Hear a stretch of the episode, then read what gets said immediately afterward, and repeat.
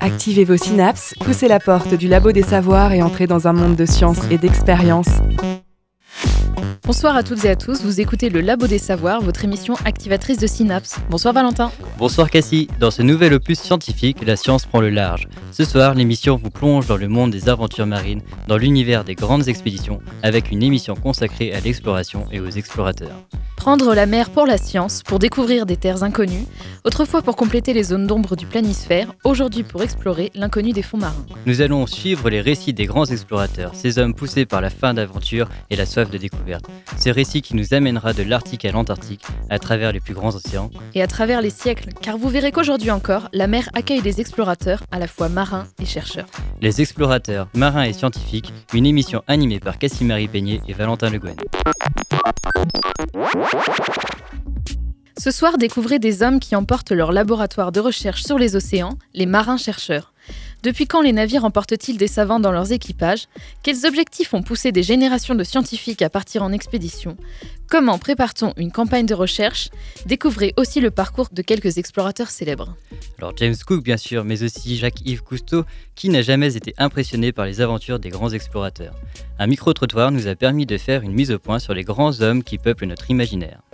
En 2013, l'exploration continue encore. En mai dernier, la goélette Tara est partie de l'Orient pour aller faire le tour du pôle Nord. Monter à bord du navire et visiter ce voilier scientifique dans un reportage réalisé quelque temps avant le départ de l'expédition Polar Circle. Qui n'a jamais entendu que, malgré le coût, la durée, la distance et le danger, rien n'empêchera jamais l'homme d'explorer L'homme a-t-il le gène de l'exploration? Nous avons posé la question au généticien Mark King qui a consacré ses recherches à l'étude des migrations humaines. Le Labo des Savoirs, voyage au centre de la science. En studio avec nous ce soir, deux marins-chercheurs. Jacques Massé, bonsoir. Vous êtes chercheur à l'IFREMER de Nantes, l'Institut français de recherche pour l'exploitation de la mer. Jacques Massé, vous partez tous les ans depuis 2005 en mission dans le golfe de Gascogne à bord du Thalassa. C'est un navire qui appartient à la flotte de l'IFREMER et depuis 1981, vous êtes régulièrement parti en mission en mer du Nord ou en mer Rouge. Oui, même euh, avant ça, parce que mes premières campagnes, c'était en 72, alors vous voyez, c'était avant. Et c'était tout, pratiquement toujours à bord de la Thalassa, effectivement. Euh, le bateau a changé, s'il y a eu deux Thalassa, une vieille Thalassa et une nouvelle Thalassa.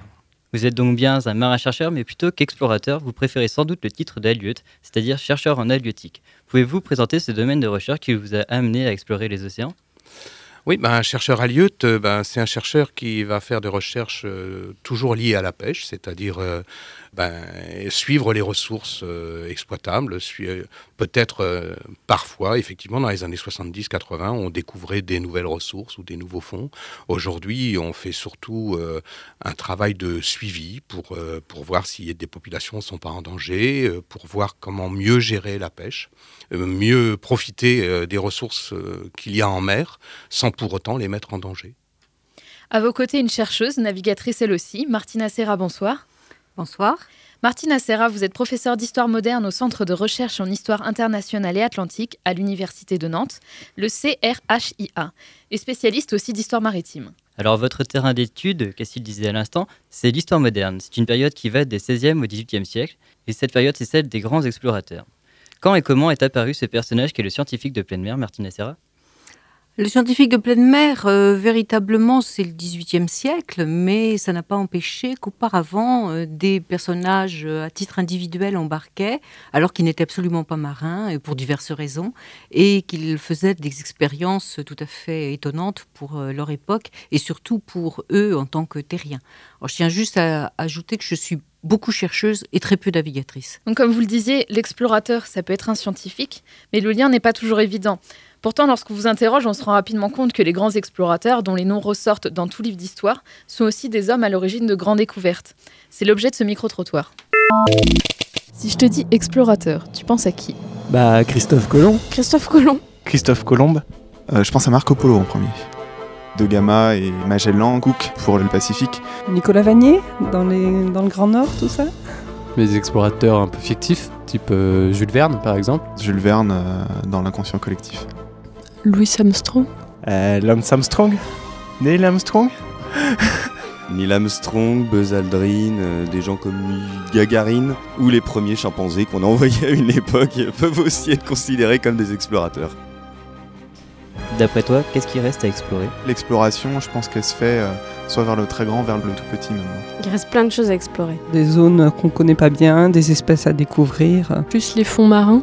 Je pense euh, sur Terre rien, sous l'eau beaucoup de choses, et dans le ciel encore plus. Est-ce que tu peux associer explorateur et navigateur?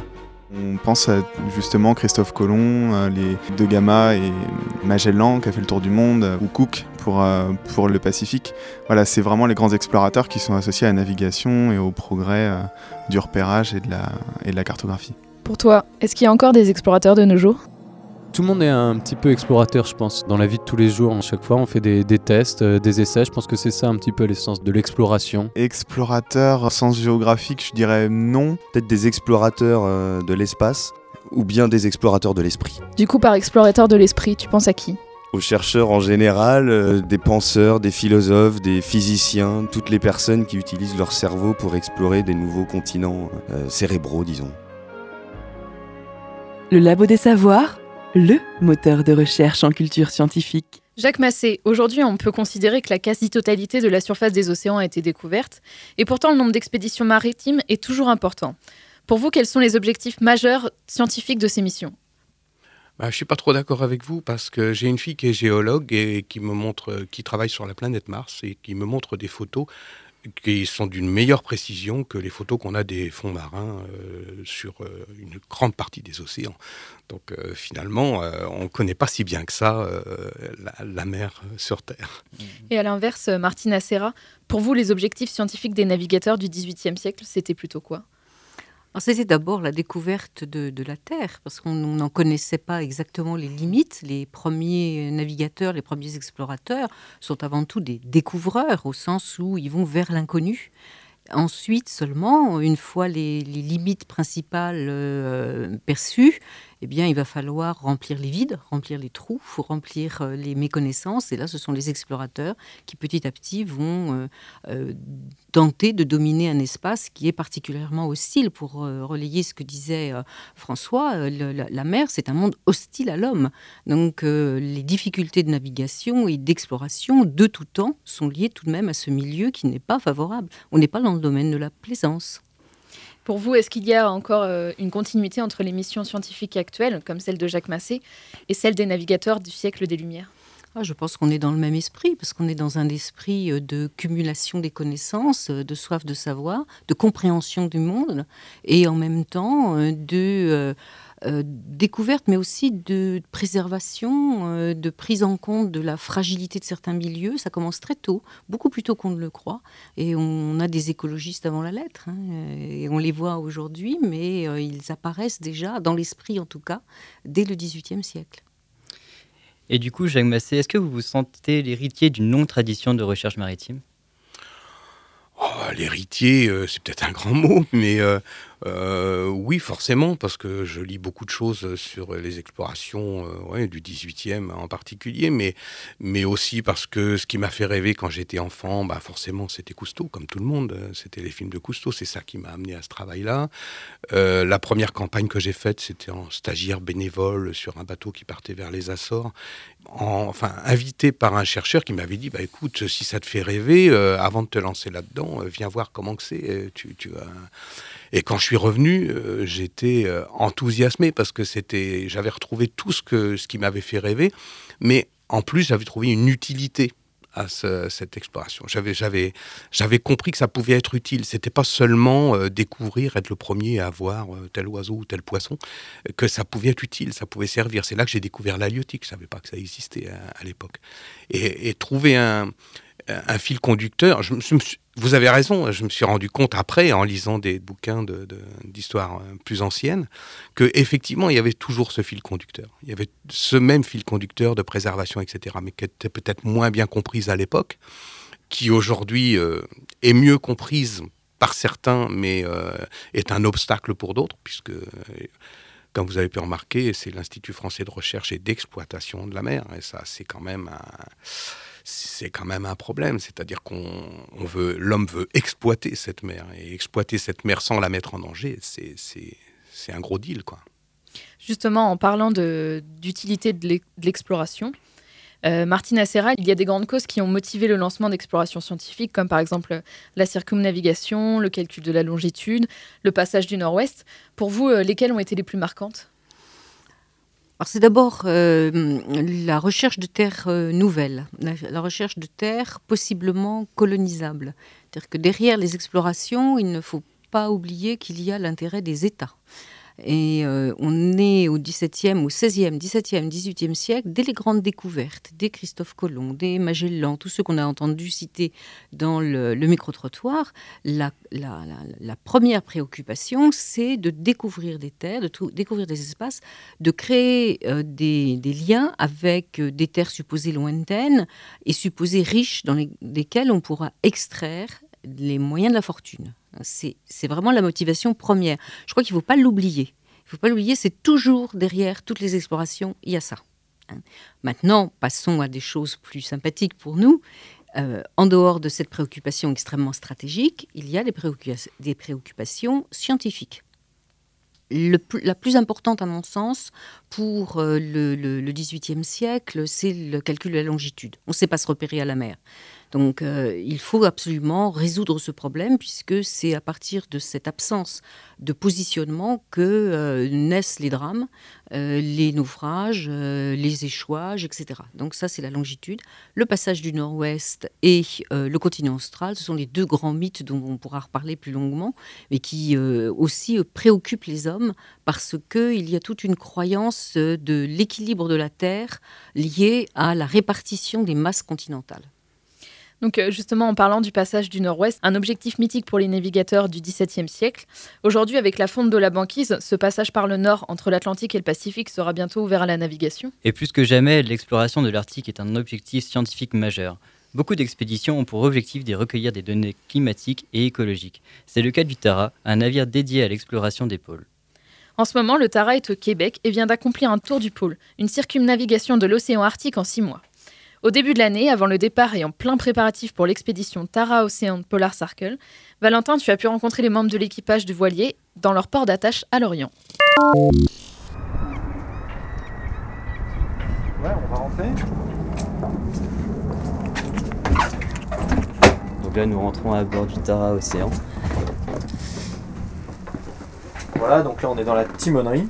Hein, donc c'est la partie euh, dans laquelle on fait le quart hein, de navigation. Ah, donc tu as des instruments de navigation, radar, sondeur. Euh. Donc bonjour Loïc Valette, vous êtes euh, capitaine du Tara. Euh, est-ce que vous pouvez vous présenter en quelques mots, s'il vous plaît? Oui, donc bah là, tu as, dit l'essentiel. Hein. donc, moi, je m'appelle Loïc Valette. Ça fait deux ans, deux ans et demi que je m'occupe du, bateau, du Tara. Donc, j'ai rejoint l'expédition Tara Océan au milieu, à peu près, et j'ai fait une grande partie de, de la fin donc tout l'océan Pacifique, puis la, traversée de l'Atlantique et retour en France. Donc on est rentré en mars, le 30 mars dernier. Et euh, voilà, donc là on prépare actuellement notre prochaine expédition qui consiste à faire le tour de l'océan Arctique avec euh, donc toujours pareil une équipe de scientifiques qui va, qui va conduire des, recherches donc sur les micro-organismes marins, le plancton, et euh, d'autres types de recherches liées plus directement à l'océan Arctique, donc la, la glace, l'atmosphère là-haut. Alors, ah, alors le bateau, c'est quand même un bateau qui a, une super histoire. Hein. Donc il a, le bateau, il a 23 ans. Il s'appelait euh, Antarctica quand il est sorti. C'était le bateau de Jean-Louis Etienne, qui lui a fait un certain nombre d'expéditions, donc euh, souvent donc en zone polaire. Hein. Le bateau est fait pour ça, est fait pour naviguer dans les zones polaires. Donc c'était euh, donc il a, il a servi à ça. Ensuite, il a été, il a appartenu à Peter Blake, un Néo-Zélandais célèbre marin, qui a fait donc un grand voyage aussi avec le bateau, qui était mandaté par l'ONU pour donc communiquer sur la préservation des océans, surtout pour les plus jeunes. Puis euh, Peter Blake a été euh, donc malheureusement euh, donc assassiné sur ce bateau en Amazonie, hein, les gens le, savent. il a été par la suite racheté par donc Agnès B et son fils qui l'ont rebaptisé Tara. Et donc là, depuis qu'il s'appelle Tara, il a fait un certain nombre d'expéditions, donc pareil dans les zones polaires, au Groenland, en Antarctique. Le, but, hein, c'était de continuer un petit peu les, ce que Peter Blake faisait, c'est-à-dire de, communiquer sur, le, sur les océans, sur, la, sur euh, mieux comprendre, comment mieux comprendre pour mieux protéger, quoi, en fait, c'est ça le, but, et euh, pour les enfants. Et euh, donc ensuite, les deux dernières expéditions ont été quand même d'une dimension supérieure à tout ce qui avait été fait avec ce bateau par le passé. Donc il y a deux grosses expéditions majeures, hein, que sont la dérive arctique, donc le bateau qui s'est fait emprisonner dans les glaces euh, pendant 507 jours entre la Sibérie et le Groenland. En juillet 2006, Tara a quitté son port d'attache et entamé un long périple vers le nord afin de servir de plateforme scientifique au projet Damoclès. Ce programme de l'Union européenne réunit 48 laboratoires issus de 10 pays européens, des États-Unis et de la Russie. Sa mission consiste à lever toutes les inconnues sur l'ampleur et le rythme des transformations qui frappent aujourd'hui l'océan Arctique. Alors, le bateau, il a été fait vraiment pour euh, être pris dans les glaces. C'était le, rêve de Jean-Louis Etienne de faire la dérive arctique. Il a, imaginé un bateau comme ça, avec des architectes, des ingénieurs. Euh, donc, le bateau est, fait pour euh, résister à la pression de la glace. Il a une forme particulière qui fait que quand la glace appuie sur les côtés du bateau, il a tendance à remonter à la surface de la glace au lieu d'être écrasé. Donc euh, ça c'est sa forme, hein, euh, il est tout rond, il fait 10 mètres de large, la coque est extrêmement solide, hein, les tôles les plus épaisses font 26 mm, c'est un peu, il est en aluminium. Tout le squelette du bateau est très dense, euh, très, robuste, donc ce qui fait qu'il est, aussi très lourd. Euh, le gréement est très costaud, très ramassé. C'est le bateau fait vraiment pour, euh, pour aller dans des coins pas possibles, euh, résister à des conditions météorologiques euh, dures. Euh, donc beaucoup de vent, beaucoup de froid, il est très très bien isolé. On a une grande autonomie, capacité de production euh, d'eau douce, euh, d'énergie. C'est un bateau fait pour aller euh, dans des coins où il ne faut pas forcément beau et voilà. Ouais, donc là on est sur la, la plage arrière du bateau, hein, c'est là où tout se passe quand on fait des stations de prélèvement. Donc on a ici à bâbord une, une espèce de cabane hein, qui, s'appelle le, le wet lab, hein, donc le labo humide. Donc c'est là où on filtre euh, de l'eau de mer pour récupérer les micro-organismes les plus petits. Et ensuite sur la plage arrière, euh, il y a en fait le câble euh, du treuil océanographique qui passe. Et grâce à ce câble, on immerge donc différents appareils jusqu'à 1000 mètres de fond. Donc là, c'était des rosettes et puis des filets. Donc des filets comme des filets à papillons, à part qu'au lieu de ramasser des insectes, on ramasse des, des planctons. Quoi. Donc là, euh, c'est là où se passe vraiment tout- toute la partie science. hein. Quand on fait une station de prélèvement, ça dure à peu près 48 heures. Donc on s'arrête, on affale tout, on affale les voiles, on, on se met à la dérive dans la position la plus confortable pour que les scientifiques puissent travailler, parce que c'est un univers qu'ils ne connaissent pas forcément, hein, le bateau mouvant, euh, qui roule, qui bouge. euh, voilà, donc euh, là, on, se- on se met là, on, on s'arrête deux jours, et puis, euh, et puis voilà, puis on pêche du plancton. Donc on- donc c'est une espèce de ruche là sur l'arrière, là, donc il y a, il y a, euh, différentes spécialités. Il y en a qui mettent à l'eau, il y en a qui filtrent, il y en a qui code barrent les, les échantillons, il y en a qui, les- qui, qui euh, rajoutent les fixatifs. Dans les, voilà, donc chaque, chacun a sa petite tâche et ça n'arrête pas pendant 48 heures. Quoi. Donc on imagine que ici c'est vraiment le cœur de la cohésion entre l'équipage et puis et puis les scientifiques, la partie technique et puis la partie vraiment prélèvement. euh. Ouais, bah là quand on fait des, quand on fait des stations, donc là les, les scientifiques eux sont vraiment sur la brèche quoi. Et nous en tant que marins, on leur file la main pour tout ce qui est manutention, euh, manipulation du treuil, enfin des choses euh, voilà, qui, qui sont plus de notre ressort. Puis voilà, puis derrière nous en fait donc c'est l'inverse, hein, ce sont les, les voiles, le pont. Euh, donc ça c'est plus la partie des marins. Et quand euh, les scientifiques sont quand on navigue les scientifiques ça, aiment bien participer à la manœuvre nous, nous filer la main pour hisser affaler prendre des riz euh, voilà. C'est un côté un peu, un peu c'est un échange sympa en- entre les deux mondes. Faut rappeler que la quasi-exclusivité de la navigation se fait à la voile du coup, dans les hautes latitudes. Euh, non non bah, que, que au maxi- le maximum qu'on peut naviguer à la voile on le fait hein. c'est le but hein. c'est de profiter euh, de- du fait qu'on que, que Tara soit un voilier hein. c'est puis c'est notre plaisir c'est c'est que des avantages en fait de naviguer à la voile c'est euh, silencieux économique écologique euh, confortable le bateau bouge de manière plus plus saine c'est la voile c'est le top en fait quoi donc au plus on peut en faire au plus on en fera après bah, ça dépend des conditions météo du, vent il nous faut quand même pas mal de vent pour naviguer à la voile et euh, donc oui, non, il y a des gens qui naviguent depuis des siècles dans les, dans les régions polaires, donc on n'est pas du tout pionnier. Par contre, euh, faire de la science là-haut, là, comme on va faire cet été, là, ça c'est, y avec ce bateau-là, c'est un peu spécial. Hein, il y, a des navires océanographiques qui vont faire des recherches dans les zones polaires, hein, des Canadiens, des Russes, hein, ils ont des bateaux adaptés pour ça. Nous, y aller faire ça en voilier, c'est un peu plus fun, quoi. C'est un peu plus voilà, on va voir ce qu'on peut faire. Quoi. Ça sera pas la même chose que ce qu'on a fait pendant deux ans et demi. Ça va être la même chose, mais avec euh, des conditions un peu plus rudes, hein, du froid, de la glace, euh, des dépressions, euh, enfin bref, du brouillard. on, voilà, on sait que ça sera moins, moins facile. On essaye de bien se préparer, mais ça sera moins facile, c'est évident. Tiens, viens, on va continuer. Ouais. Pardon, Non, non, c'est nous.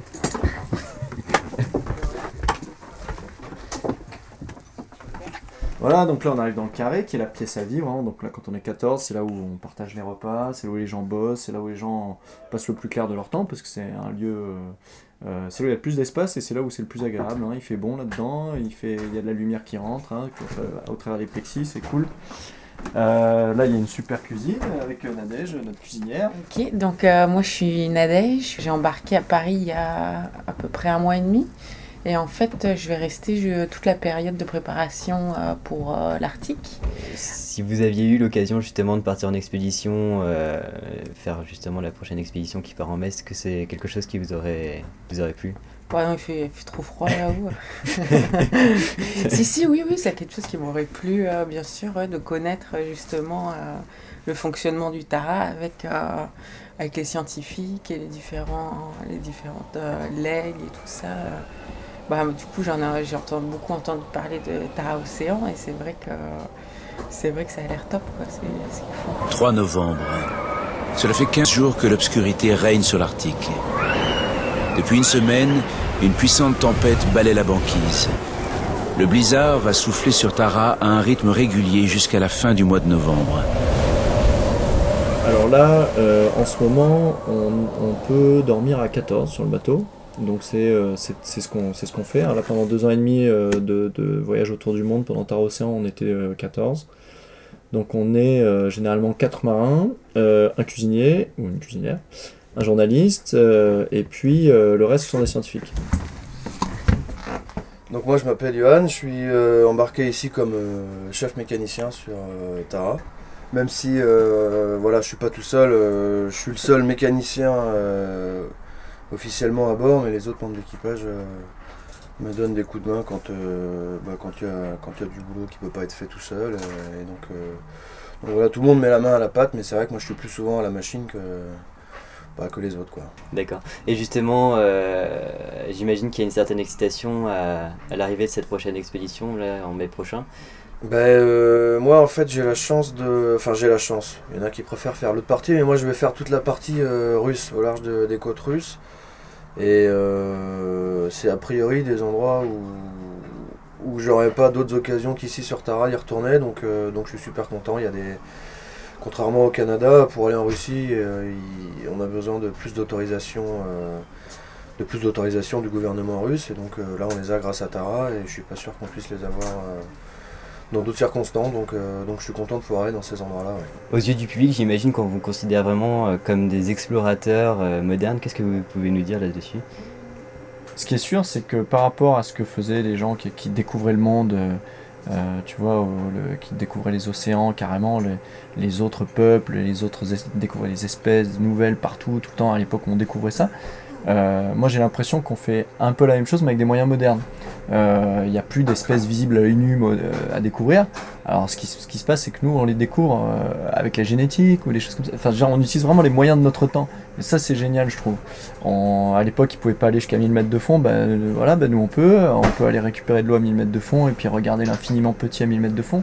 la logistique qu'on fait actuellement, les moyens logistiques qu'on a actuellement, on les utilise. voilà, on communique par email, on, voilà, on achemine du matériel au bout du monde. C'est je veux dire, voilà, on est en plein dans notre, dans notre siècle. Et ça, c'est euh, bah voilà, ça c'est chouette. Quoi. C'est, euh, c'est, euh, on, va dire qu'on fait la même chose qu'il y a 200 ans, mais avec des moyens du, du 21e siècle. Quoi. Reportage, documentaire, interview, expérience radiophonique, entrée dans le labo des savoirs.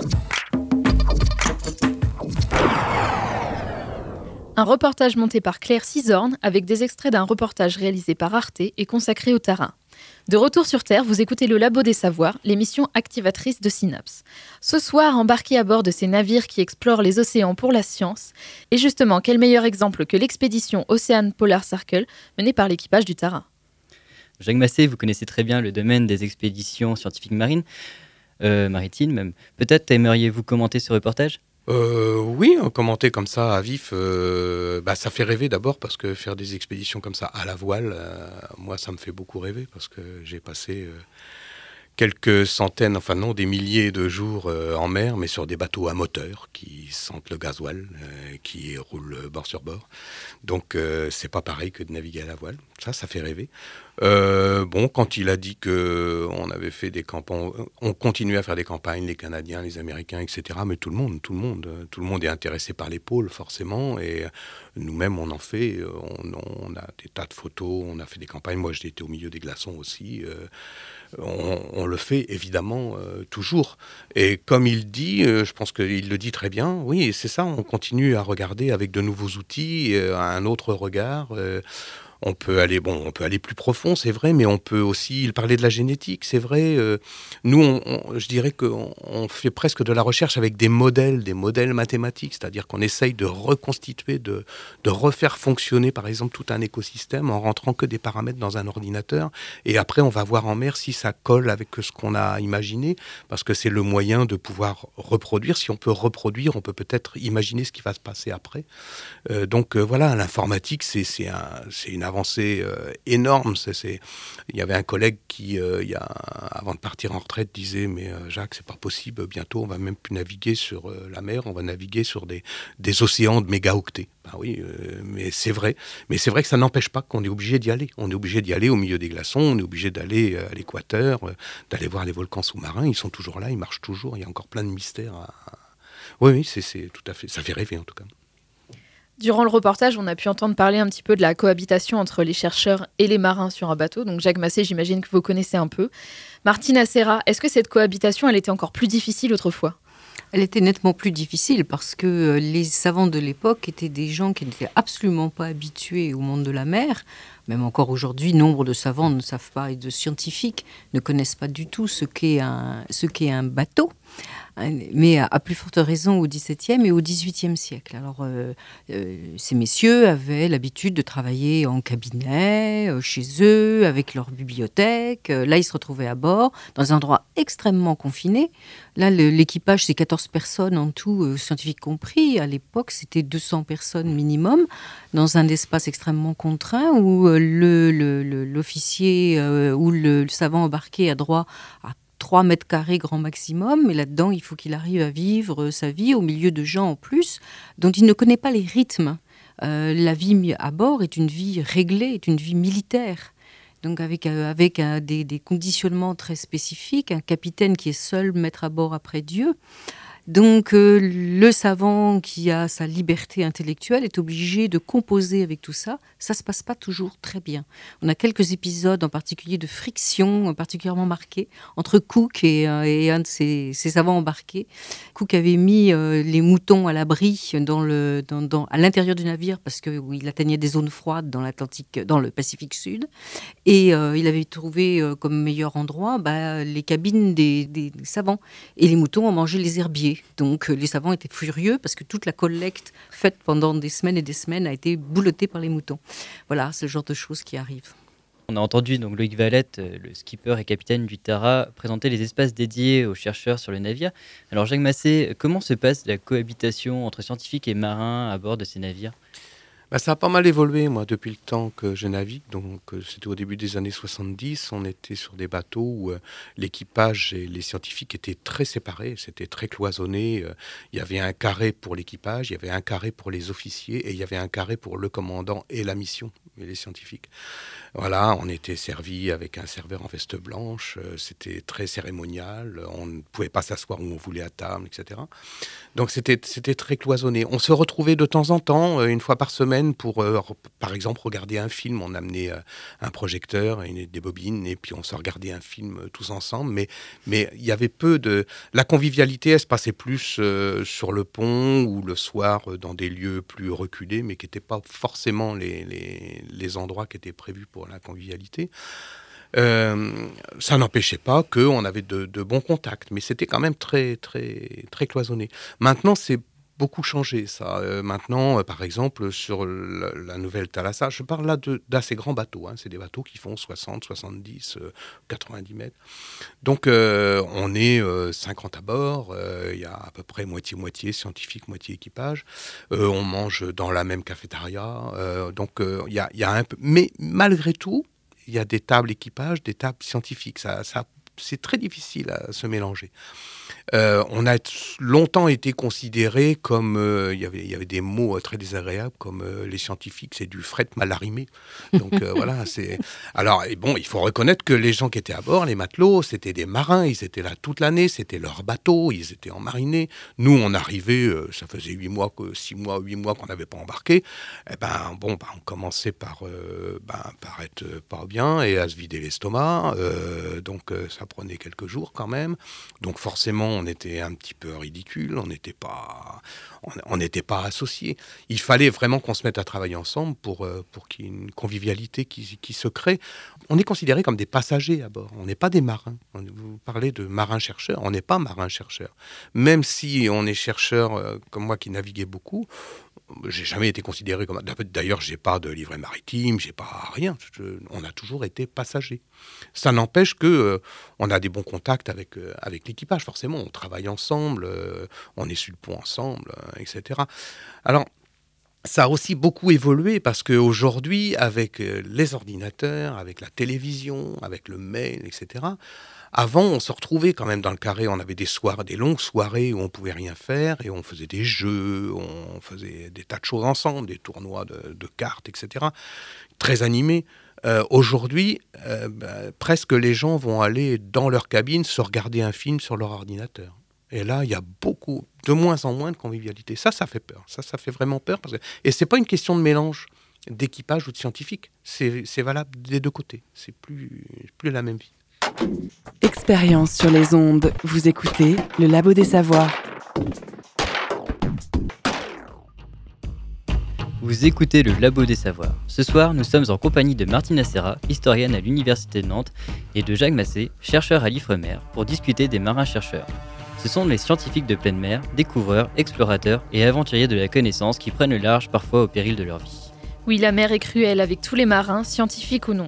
Heureusement, Jacques Massé, vous ne risquez guère de connaître le triste sort de James Cook ou de Magellan, mais pendant des siècles, les navigateurs ont couru de grands risques au service de la science. Oui, de même que la conquête de l'air parachève d'innombrables tentatives infructueuses et tragiques, la conquête des océans a, elle aussi, son terrible cortège de disparus.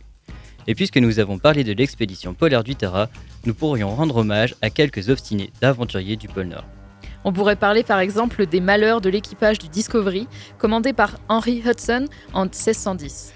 C'était un navigateur obstiné, contrairement à son équipage, lui, bien moins téméraire.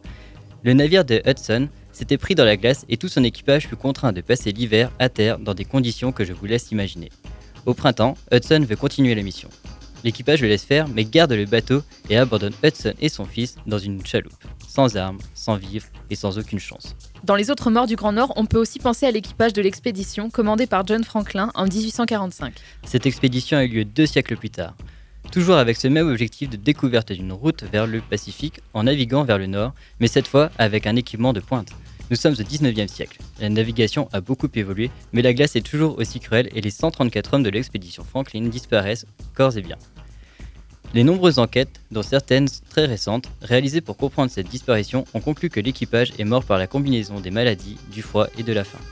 Heureusement que cette nécrologie diminue à partir du XXe siècle. C'est vrai, et le Tara, dont nous avons parlé dans cette émission, est en train de montrer que l'homme peut aussi faire le tour du pôle Nord en 6 mois et à la voile. Mais n'oublions pas que Sir Peter Blake, ancien capitaine du Tara, a été assassiné par des pirates dans l'estuaire de l'Amazone le 5 décembre 2001. Bon Valentin, il y a des disparus, mais il y a aussi ceux qui survivent quand même. Est-ce qu'on pourrait évoquer les miraculés? Oui, dans ce cas, je pense à l'expédition Endurance, lancée en 1914 sous le commandement d'Ernest Shackleton. Cette fois, c'est au pôle sud que l'histoire se déroule. Shackleton commande la quatrième expédition britannique en Antarctique visant à réaliser une première traversée du continent de part en part. Mais avant même de débarquer sur le continent austral, le navire d'Ernest Shackleton se brise dans la glace et fait naufrage à des milliers de milles des premières terres habitées. Les 28 hommes composant l'équipage doivent supporter pendant 22 mois des températures descendant jusqu'à moins 45 degrés Celsius avec des provisions limitées. Et euh, ils arrivent à sortir de là? Et oui, l'équipage a pu reprendre le large dans un océan déchaîné à bord d'un canot de sauvetage. Ils ont parcouru 1800 km à l'aide uniquement d'un sextant et d'un chronomètre et réussi à rejoindre les côtes du nid de la Géorgie du Sud. Reportage, interview, enquête, vous êtes au Labo des Savoirs. Merci Valentin pour cet éclairage sur les dangers de l'exploration scientifique. Martina Serra, difficile d'être exhaustif quand il s'agit de parler des disparus en mer. Est-ce que vous pourriez nous donner un exemple d'aventure humaine qui vous a marqué, en particulier dans l'histoire de l'exploration des océans?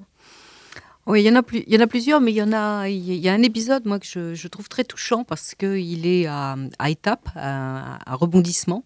C'est l'histoire d'un jeune marin qui s'appelle John Byron et qui faisait partie de l'équipage de l'amiral Ronson, euh, donc un gros équipage parti pour aller euh, euh, contrer les Espagnols dans leur territoire euh, sur le Pacifique, donc au long de la côte euh, américaine, côté Pacifique. Donc tous les, six navires passent le, Cap Horn, sept semaines de tempête dans le, Cap Horn, sept semaines pour passer le Cap Horn. Il y a deux navires qui renoncent à, l'affaire et qui rentrent en Angleterre. Et il y en a un qui s'échoue, le. Alors, le, Weiger s'échoue sur les, les, côtes euh, du Chili. 130 hommes euh, sont en cause, 80 se mutinent, cherchent à repartir dans l'autre sens pour passer le Cap Horn dans l'autre sens. Les autres restent fidèles euh, au capitaine, une vingtaine d'hommes approximativement, et ils sont faits prisonniers par euh, les Indiens locaux. Euh, entre euh, les conditions de vie, les maladies, les blessures, etc., ces personnages disparaissent les uns après les autres et les Indiens les livrent aux Espagnols, les pires ennemis des Anglais, évidemment. Donc ces pauvres personnages vont rester prisonniers des Espagnols pendant cinq ans et sur les 20 personnes, il y en a quatre qui vont survivre, dont ce petit jeune homme, John Byron, qui à l'époque avait 20 ans. Alors, euh, l'histoire aurait pu s'arrêter là pour lui, mais 20 ans plus tard, donc au milieu du XVIIIe siècle, dans les années 1760, il est devenu officier de marine, il a fait sa carrière, il est devenu officier de marine, et euh, il a euh, le commandement d'une petite expédition qui doit euh, parcourir le Pacifique à la recherche du fameux continent austral, toujours, pour calculer la longitude, découvrir des terres, etc. Et voilà John parti avec deux navires, une centaine d'hommes d'équipage sur chaque navire, et l'expédition n'est que catastrophe. Que catastrophe euh, tempête, conditions climatiques épouvantables, hostilité des autochtones, maladies, c'est le ravage complet, ils rentrent complètement épuisés. Et le résultat de cette affaire, c'est que ce jeune homme qui a vécu que dans la malchance, va finalement terminer sa carrière professionnelle dans la malchance et va en obtenir un surnom, euh, John de la mauvaise mer, John des tempêtes, euh, etc. C'est le, le souvenir qu'il va laisser dans l'histoire maritime. Mais moi, ça me touche beaucoup parce que on a l'impression qu'il est marqué au fer rouge dès son plus jeune âge et que le pauvre, de toute façon, quoi qu'il fasse, il a l'âge commun. Quoi. Il a, il a, et ça, on n'aime pas ça dans la marine, hein, en général. C'est pas, pas bien vu d'avoir euh, la malchance, le mauvais œil. Alors justement, Jacques Massé, on entend pas mal d'histoires un petit peu malheureuses. Qu'est-ce que tout cela vous évoque? Qu'est-ce que ces histoires d'expéditions malheureuses vous évoquent? Alors euh, bon, euh, bon j'ai jamais vraiment vécu des expéditions malheureuses. Bon, si, il y a eu des incidents, euh, dont des incidents graves, parfois. Ouais, on, a, eu très peur, mais on ne court pas plus de risques aujourd'hui sur un bateau qu'en traversant la rue, voilà, ou en prenant l'avion. C'est voilà, toute situation est risquée. Si vous voulez une anecdote, quand même celle, celle à laquelle je pense en entendant votre histoire, c'est c'est pas, j'étais pas à bord, mais des collègues avec qui j'ai beaucoup travaillé de l'IRD, euh, enfin l'ex-Orstom, aujourd'hui IRD, et qui était en campagne, c'était il y a une quinzaine d'années, hein, euh, oui, c'est pas vieux, 15 ans ou 20 ans au maximum, qui était le long des côtes euh, africaines, hein, sur un petit bateau de recherche. Et puis, euh, celui qui m'a raconté ça était un, ami proche, euh, qui est en retraite maintenant, donc il était déjà un peu âgé, il était parti à la sieste, et il se réveille de sa sieste, et tout d'un coup, il sent le bateau qui bouge bizarrement, il dit c'est bizarre, le bateau est arrêté, qu'est-ce qui se passe alors il se lève, puis il monte, il arrive à la passerelle, puis il voit que tout le matériel de la passerelle avait été démonté, il n'y avait plus du tout de, Tout était démonté, il n'y avait plus d'ordinateur, il n'y avait plus rien. Et il va voir sur le pont et il voit tout le monde debout sur le pont en rond qui discutait en cercle. Il se demande qu'est-ce qui se passe. Il va aller voir. Qu'est-ce qui se passe? Bah, T'as pas vu? On vient d'être piraté. Donc ça, c'était il y a 15-20 ans. Ils se sont fait attaquer par euh, des pirates qui sont arrivés avec euh, des, bateaux à très grande vitesse.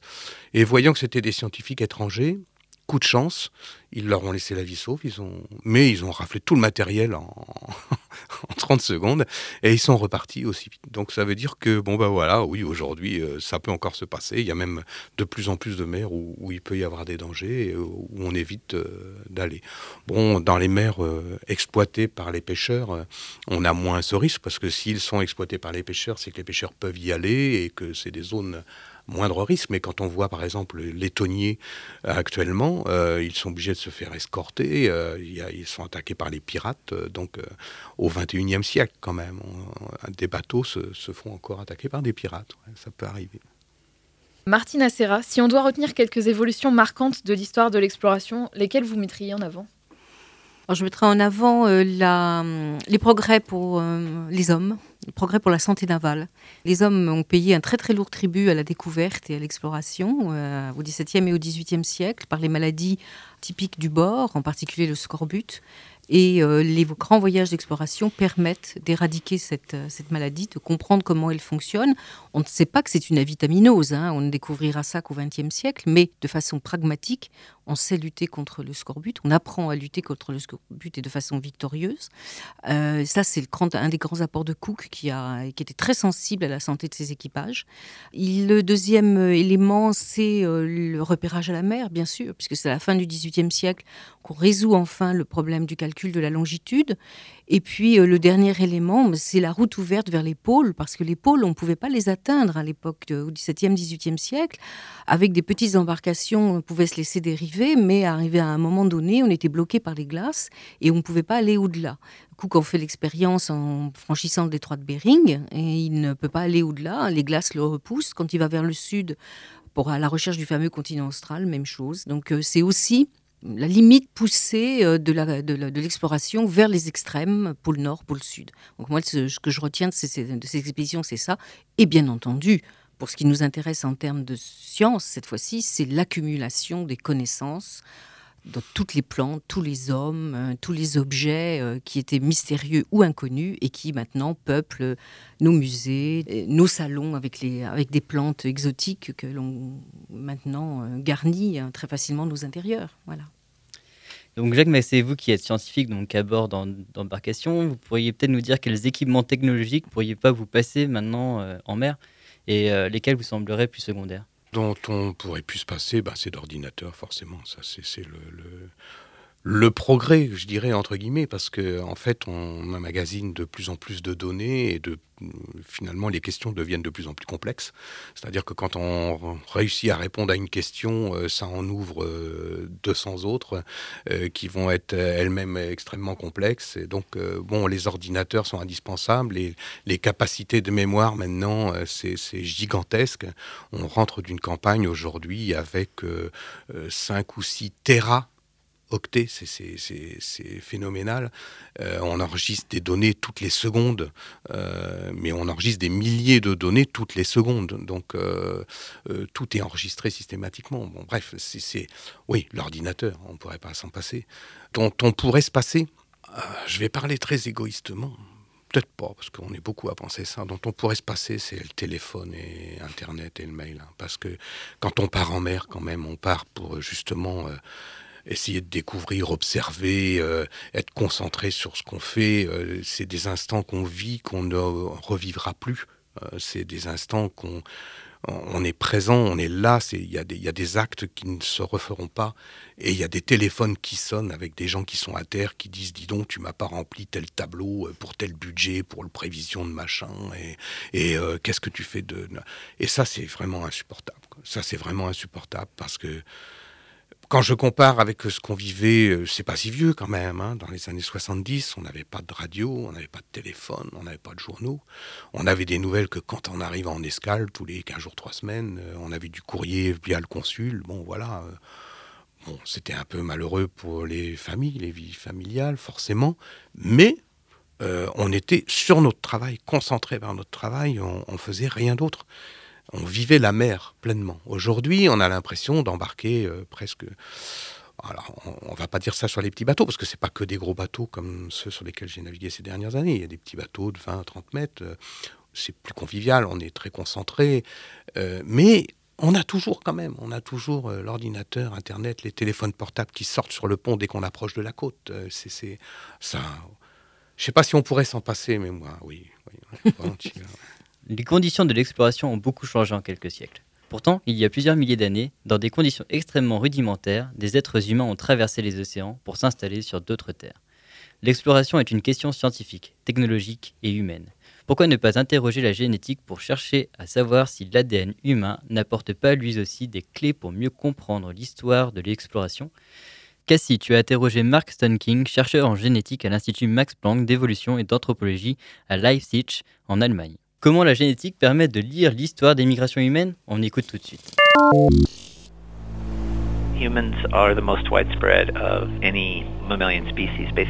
L'homme est l'espèce de mammifère la, la plus répandue sur la planète. Il a colonisé des environnements plus grands et plus variés que n'importe quelle autre espèce.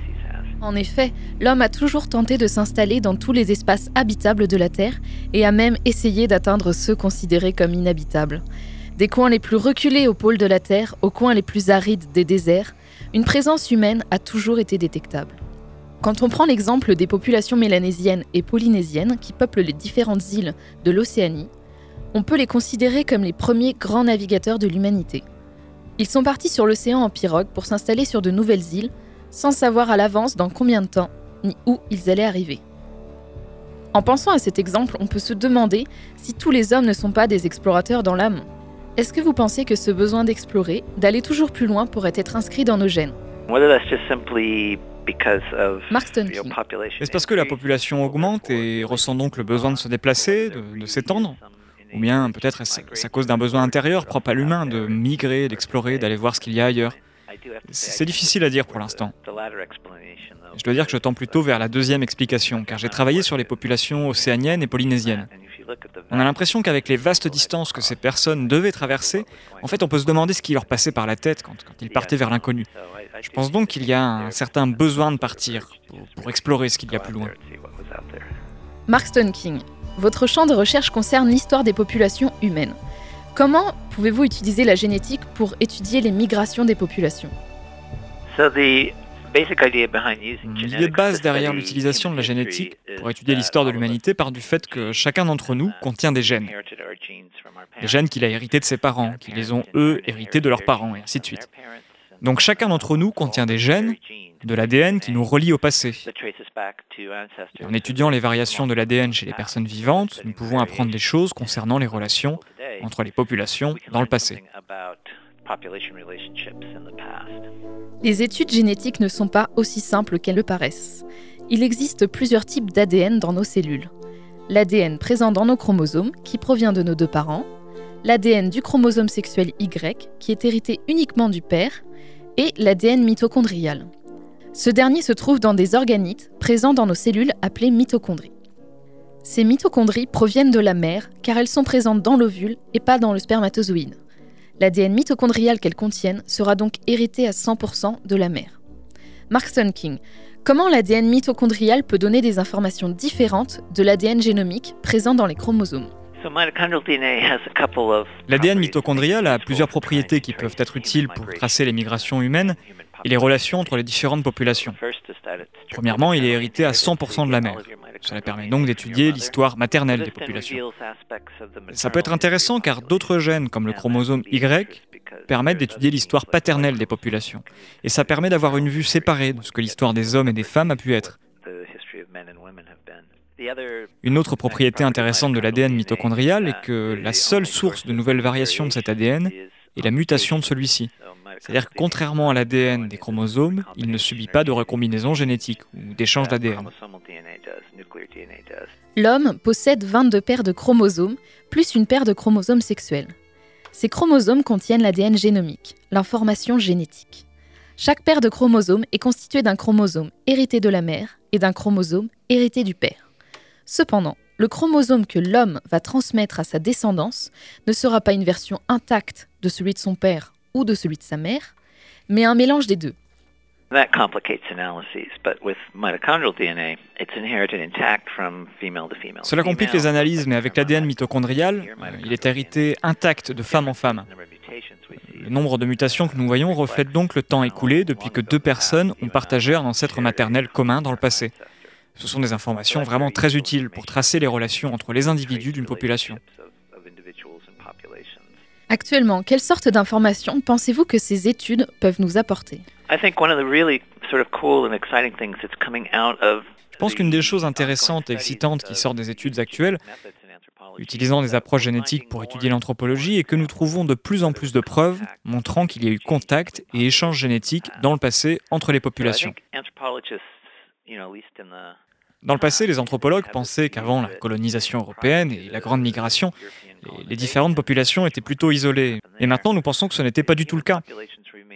Les peuples ont toujours été en mouvement, en migration, entrant en contact avec les autres peuples, en échangeant des gènes avec eux. Cette découverte va aussi avoir une influence sur d'autres disciplines, comme la linguistique par exemple. Il y a eu beaucoup plus de contacts que ce que l'on pensait entre les différents peuples, et donc beaucoup plus de chances qu'une langue en ait influencé une autre. Et ça, c'est une des découvertes les plus intéressantes faites à travers la génétique. L'homme est un animal curieux, curieux de découvrir le monde, mais aussi ses habitants. Cette curiosité est confirmée une fois de plus par les données apportées par la génétique, qui montrent que les populations ont toujours migré aux quatre coins de la planète et qu'elles ont continuellement échangé entre elles. Le phénotype correspond aux caractéristiques observables d'un individu. Il peut être lié ou non au génotype, c'est-à-dire à l'expression de ses gènes. Existe-t-il un phénotype de l'explorateur? Curiosité vers l'inconnu, moindre sensation du danger. Et celui-ci est-il relié aux gènes? Cette envie d'explorer est-elle vraiment inscrite dans nos gènes? Et l'est-elle encore plus dans l'ADN des grands explorateurs? Oui, je pense qu'il peut y avoir ce qu'on appelle un, un, phénotype associé aux explorateurs, aux personnes attirées par l'inconnu. Je prendrai cela avec précaution, car nous ne savons pas jusqu'à quel point un phénotype peut être influencé par les gènes ou bien par l'environnement. Si vous grandissez avec l'idée que c'est là que vous voulez exceller, que c'est un moyen de faire vos preuves, alors vous n'avez besoin d'aucune base génétique pour arriver à ce phénotype.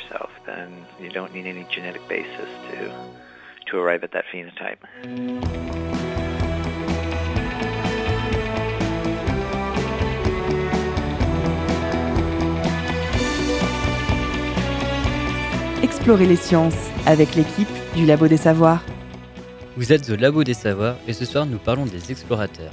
À l'instant, le docteur Mark Stronking, généticien à l'Institut Max Planck de Leipzig, évoquait sa fascination dans la témérité des Mélanésiens, capables d'affronter l'océan Pacifique en pirogue il y a plusieurs milliers d'années. Martina Serra, partagez-vous cet étonnement devant la capacité de l'être humain à explorer? Je suis étonnée comme tout le monde, bien entendu, euh, sur la capacité, euh, à la curiosité que peuvent avoir les hommes, mais euh, on, on l'est tous. Enfin, je connais pas beaucoup de personnes qui n'aient pas envie euh, de connaître quelque chose, de savoir quelque chose, qui soit complètement neutre, enfin complètement euh, apathique. Euh, non, je crois pas. Je crois qu'on a tous besoin, envie de quelque chose dans des domaines très différents. pour ce qui est du peuplement du Pacifique, c'est vrai que les recherches génétiques ont été primordiales parce qu'on ne saisissait pas très bien comment ils avaient pu faire et comment ils avaient pu traverser des milliers de kilomètres. Ceci dit, du point de vue technique, la génétique n'apporte rien parce qu'on ne sait pas exactement comment ils ont pratiqué euh, la mer.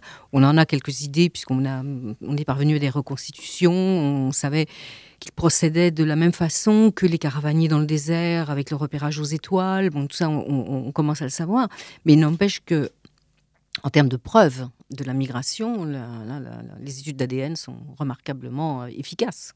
Oui, pas, pas que pour les hommes, bien évidemment, parce qu'on pourra planter les, les, plans de voyage aussi bien, que les, aussi bien que les hommes, et souvent à la remorque des hommes, enfin, les hommes qui les transportent. Bien sûr, nous on l'utilise de plus en plus pour nos poissons. Euh, mm. comprendre d'où ils viennent et où ils vont. Plus qu'un besoin de savoir, on a, je crois, un besoin de comprendre. Mm. Comprendre, euh, expliquer ce qui se passe et ce qui va se passer.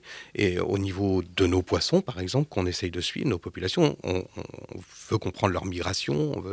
et donc, euh, la génétique, on l'utilise tous les jours pour savoir où ils étaient il y a deux mois, il y a trois mois, en regardant ce qu'ils ont pu manger.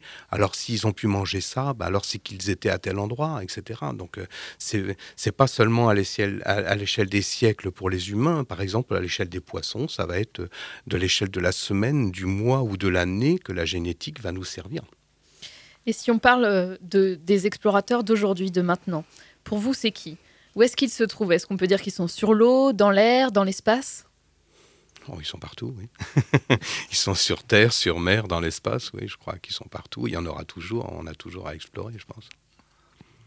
Qu'en pensez-vous, Martine Serra ouais, Moi, je pense que euh, la même chose. Je, et dans le reportage, le, micro-trottoir qu'on a entendu, il y avait un jeune homme qui parlait de, de ces explorateurs de l'esprit. Je trouve ça très intéressant comme idée mmh. parce qu'effectivement, euh, qu'est-ce qui nous intéresse aussi, outre comprendre Je crois que le déclic, il est là, c'est qu'on aime comprendre malgré tout.